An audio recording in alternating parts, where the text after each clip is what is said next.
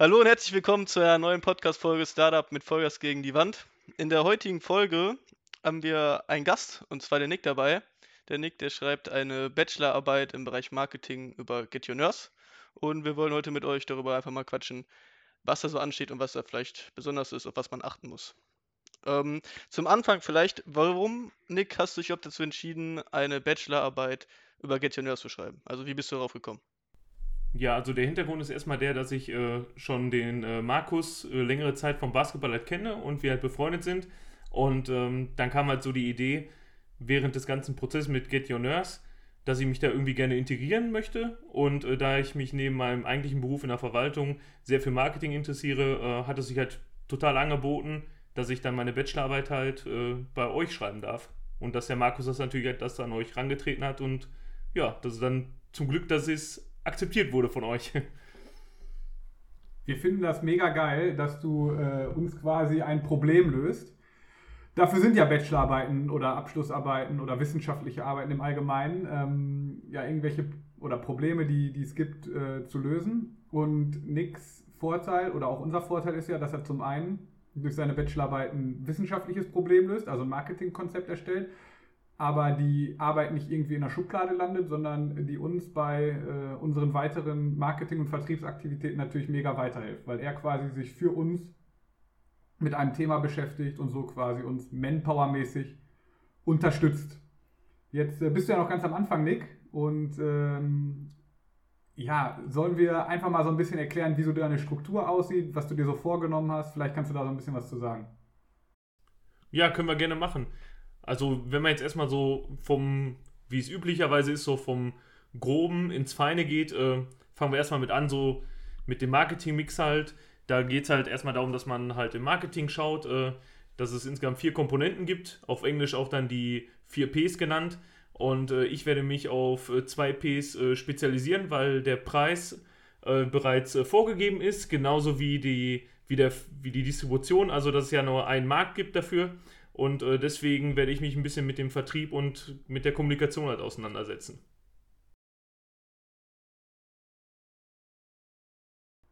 Ja, wir freuen uns drauf. Ähm, das größte Problem bei unserer Plattform, wie ich sehe, ist irgendwie, dass wir ja Kunden Vertrauen geben müssen, dass die sich bei uns registrieren. Das ist ja alles so ein bisschen digital, neu für, für die Gesundheitsbranche.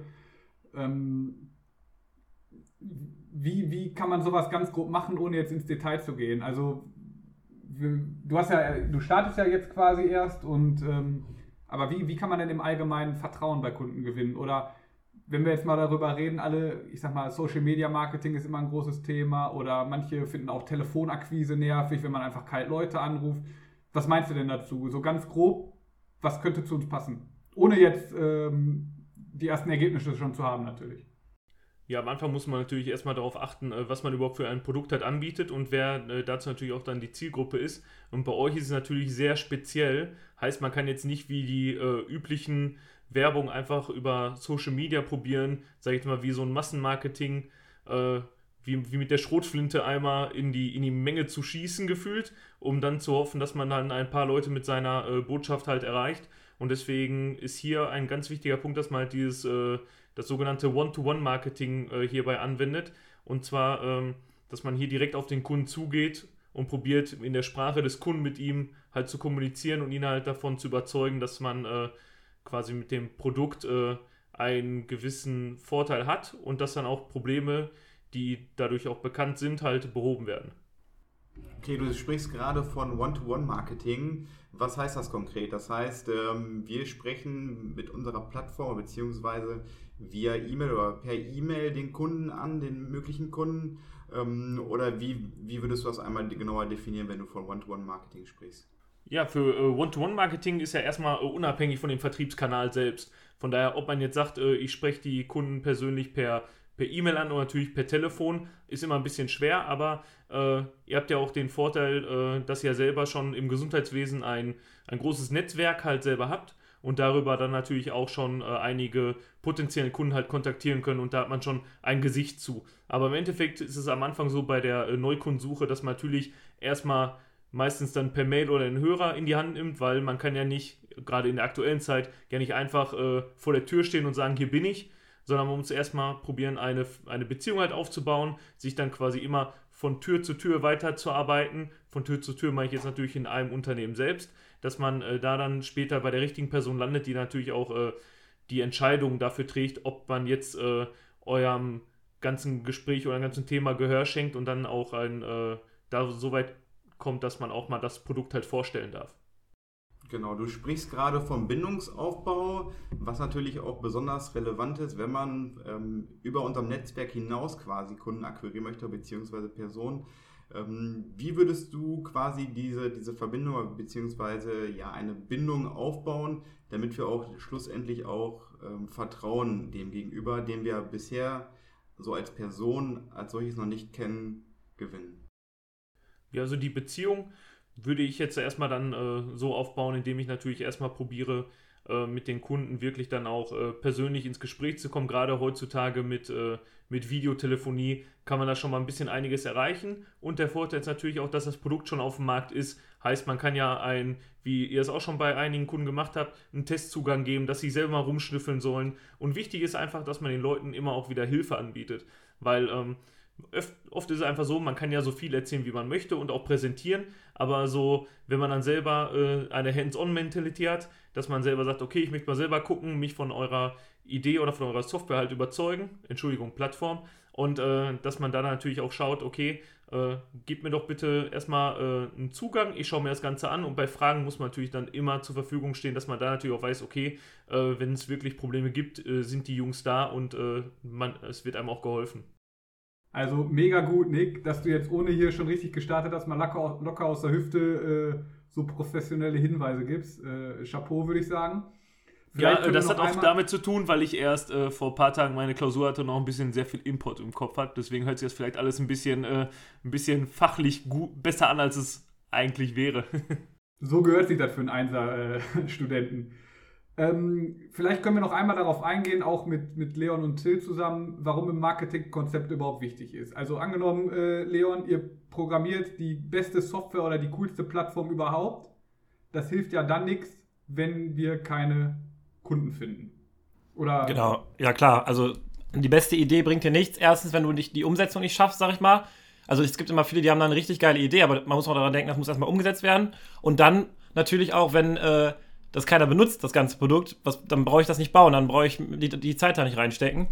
Und es war auch uns ziemlich wichtig, was man mal sagen kann, in Get Your Nurse haben wir direkt oben rechts einen Feedback-Senden-Button für die Nutzer eingebaut. Das heißt, da können die direkt zum Beispiel sagen, ich habe jetzt einen Fehler gefunden oder ich habe einen Verbesserungsvorschlag und wir gucken uns die Verbesserungsvorschläge wirklich an und versuchen dann auch, das umzusetzen, wenn es halt Sinn macht und es in die, in die Software passt, ne? Ja, gerade auch bei Get Your Nurse, bei einer Plattform, wo es äh, abhängig ist, dass zwei Parteien gleichzeitig diese Plattform nutzen, sonst funktioniert die Plattform ja gar nicht. Gerade da ist es ja extrem wichtig, dass wir auch eine gewisse Mindestbesetzung oder eine Mindestanzahl an Kunden haben, damit diese Plattform überhaupt funktioniert.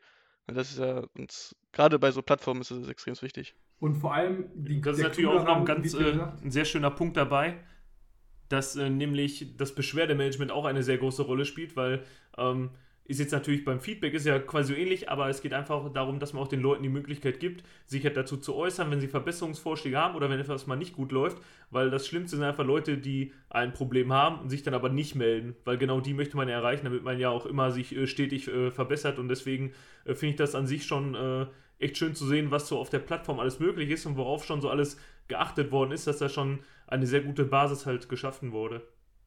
Genau, wir haben auch ähm, zum Beispiel mal einen Kundentermin gehabt. Da haben wir eine Woche später ein Feature eingebaut gehabt, was er uns vorgeschlagen hat und hat er sich auch richtig gefreut, dass sein Feedback angenommen wurde.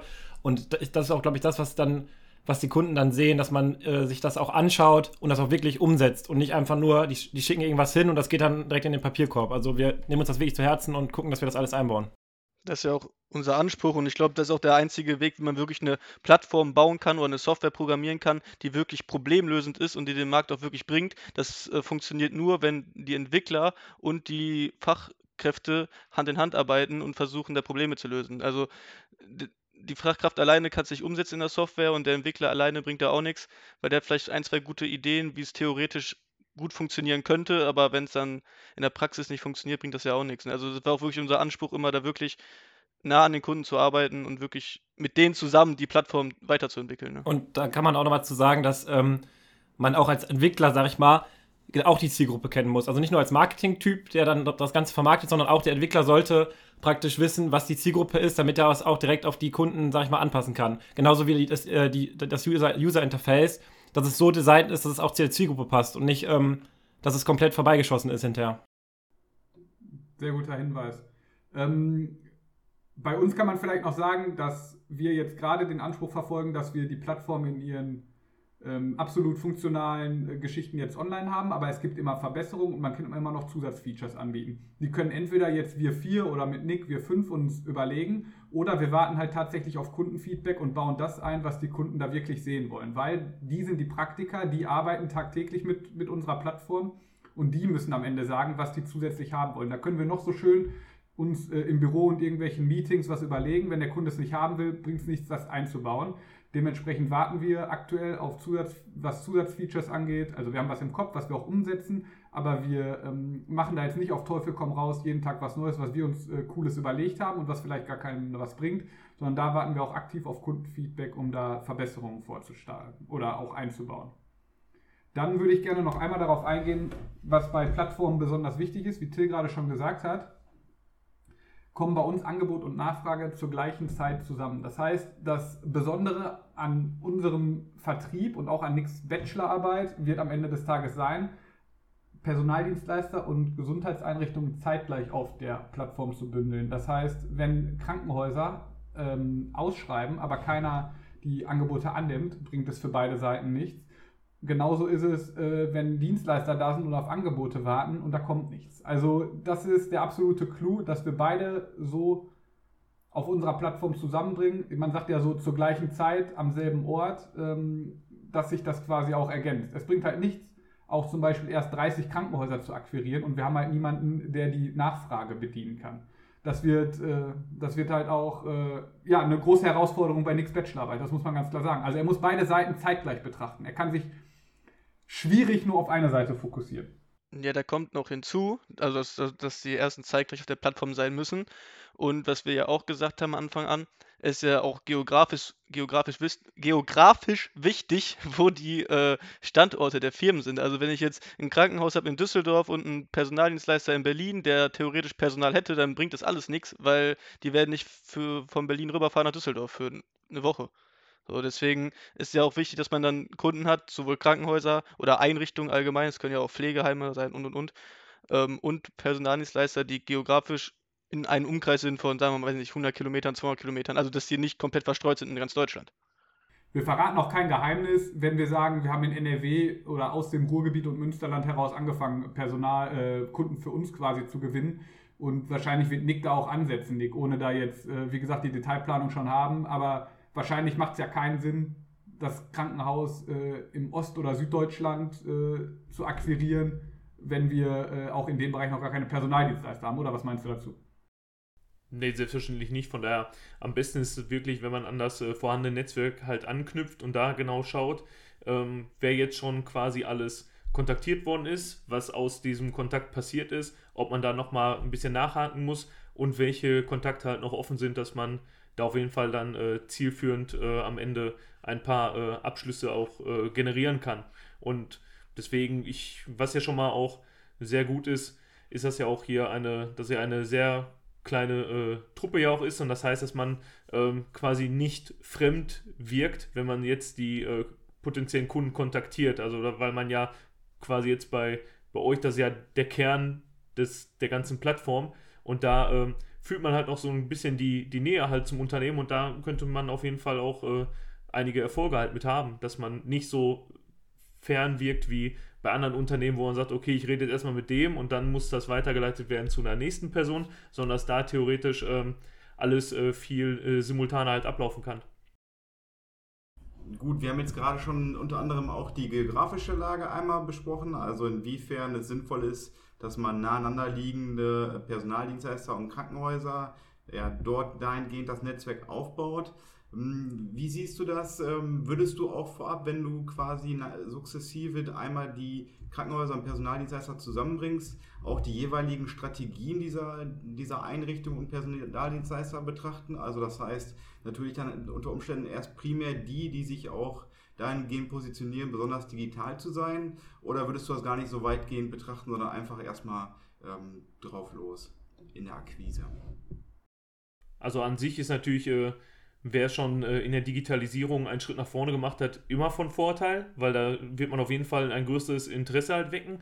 Aber äh, an sich bedient ja gefühlt, nicht nur gefühlt, bedient ja jeder in so einem Unternehmen halt einen PC. Von daher, ähm, der Vorteil ist ja auch an der Plattform, dass sie halt äh, komplett halt über den, äh, über den Browser halt funktioniert und dass man ja kein äh, Programm äh, installieren muss, heißt, da ist auch schon mal eine Hürde weniger. Weil durch den Browser klicken, klicken sich die Leute lieber durch, als wenn die sagen, nee, jetzt habe ich da schon wieder ein neues Pro äh, Programm vor die Nase gesetzt bekommen, da brauche ich erst eine Schulung für. Und das entfällt ja theoretisch, weil durch ein paar äh, kleine Videos, die man halt für, die, für die Grundgriffe benötigt, wird man da eigentlich ja schon sehr gut durchgeleitet und wenn nicht, denke ich mal, äh, gibt es ja bestimmt auch eine Möglichkeit, dass man den Leuten das natürlich auch nochmal äh, an außerhalb von den Videos halt äh, genau zeigt. Von daher ah, nehme ich das jetzt nicht so als sehr großen Punkt mit.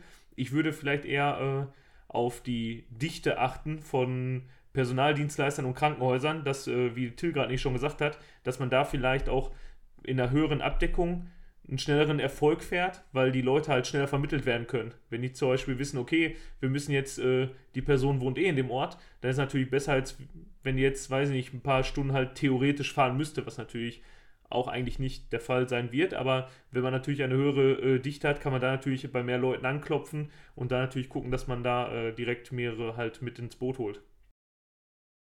Ja, ich freue mich auf jeden Fall auf die Ergebnisse von deiner Arbeit, Nick. Ich glaube, da sind schon ziemlich geile Ansätze und äh, bin schon gespannt, was du uns am Ende zu den Ergebnissen oder wenn es mal ein Zwischenupdate gibt, berichtet. Da werden wir auf jeden Fall auch noch mal eine Folge machen. Ich denke mal, spätestens in, wie lange ist, wie lange ist das Thema? Zwölf Wochen oder wie lange hast du Zeit? Genau, zwölf Wochen nach Anmeldung. Die Anmeldung wird äh, Ende März, Anfang April erfolgen. Von daher noch ja, dann sage ich mal, stay tuned. Ähm, das heißt aber nicht, dass wir jetzt auch die nächsten zwölf Wochen gar keinen Vertrieb machen, sondern äh, in Abstimmung mit Nick versuchen wir natürlich zeitgleich auch weiterhin Kunden auf die Plattform zu holen. Äh, ist ja völlig klar, weil jetzt irgendwie den Stift fallen zu lassen und auf Ergebnisse von Nick zu warten, ist albern und nicht zielführend. also äh, ja, wir können ja nicht darauf warten, dass alle zu uns kommen und alle unsere Probleme lösen, sondern äh, ja, wir ergreifen weiterhin Selbstinitiative. Ja, ich bin am Ende nur the Sherry on top. so kann man das sagen. Die süßeste Kirsche, die ich je gegessen habe, würde ich sagen. ja gut, dann äh, vielen Dank euch mal wieder fürs Einschalten. Ihr wisst Bescheid, wenn ihr Fragen habt. Da kam tatsächlich in letzter Zeit auch die ein oder andere. Slidet gerne in unsere DMs unter Podcast mit Vollgas. Und ansonsten wünsche ich euch noch einen schönen Abend und danke fürs Einschalten. Danke fürs Einschalten. Bis zum nächsten Mal. Ciao. Ciao. Ciao. Ciao.